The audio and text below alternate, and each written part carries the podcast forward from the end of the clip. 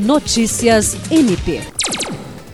A promotora de justiça do Ministério Público do Estado do Acre, Joana Dark Dias Martins, defendeu nesta segunda-feira a tese de doutorado no programa de pós-graduação em Direito da Universidade de Marília, Unimar. A tese, intitulada Mudanças Climáticas e o Atual Estado de Coisa Inconstitucional e Inconvencional no Contexto do Estado Brasileiro, foi aprovada com nota máxima 10 e teve como orientadora a professora doutora Maria de Fátima Ribeiro. A promotora afirmou que, partindo-se do pressuposto de que o direito a um clima estável se configura como um direito fundamental, o combate à alteração climática é um dever constitucional do Estado brasileiro.